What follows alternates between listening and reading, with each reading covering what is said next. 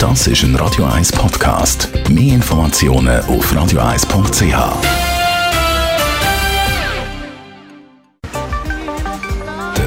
Finanzratgeber auf Radio 1 wird Ihnen präsentiert von der UBS.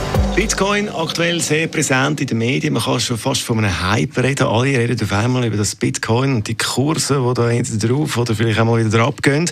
Stefan Stotz, UBS Regionaldirektor Zürich. Was ist das eigentlich genau, Bitcoin?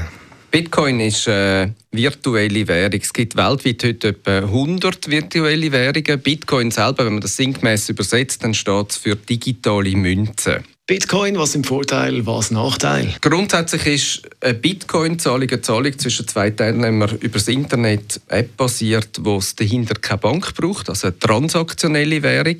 Das hat äh, die Chance, sehr viel zu vereinfachen.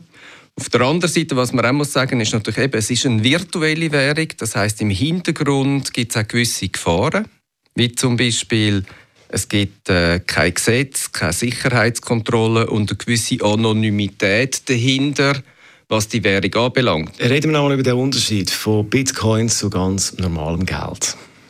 Ähm, traditionelles Geld unterscheidet sich natürlich von Bitcoin, dass dahinter ein Land und eine Zentralbank steht. Und das gibt es bei Bitcoin nicht. Ähm, oder bei einer virtuellen Währung.